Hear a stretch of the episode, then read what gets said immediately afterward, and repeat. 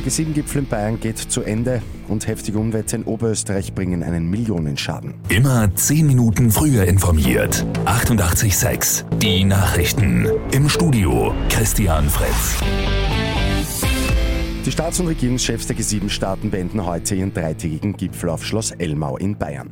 Heute gibt es eine letzte Arbeitssitzung und da wird auch schon auf den G20-Gipfel der großen Industrie- und Schwellenländer im November in Indonesien geschaut.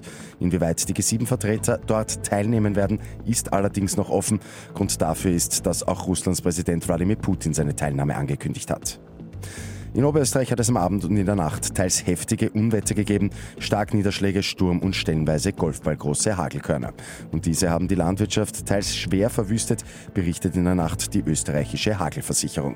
Auf einer Fläche von rund 16.000 Hektar wurden der Mitteilung zufolge Ackerkulturen, Äpfel und das Grünland stark geschädigt.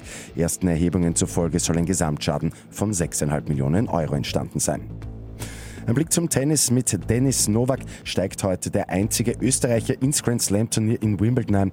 Gegner ab 16.30 Uhr ist der Argentinier Facundo Bagnis. Und der Kindergarten in Markt Allhau im Burgenland wird vergrößert. Die gute Nachricht zum Und Schluss. zwar mal eine dritte Gruppe erweitert. Außerdem wird in den Bildungscampus investiert, etwa in ein neues Bushäuschen und in LED-Straßenlampen am Schulweg. Mit 88.6 immer 10 Minuten früher informiert.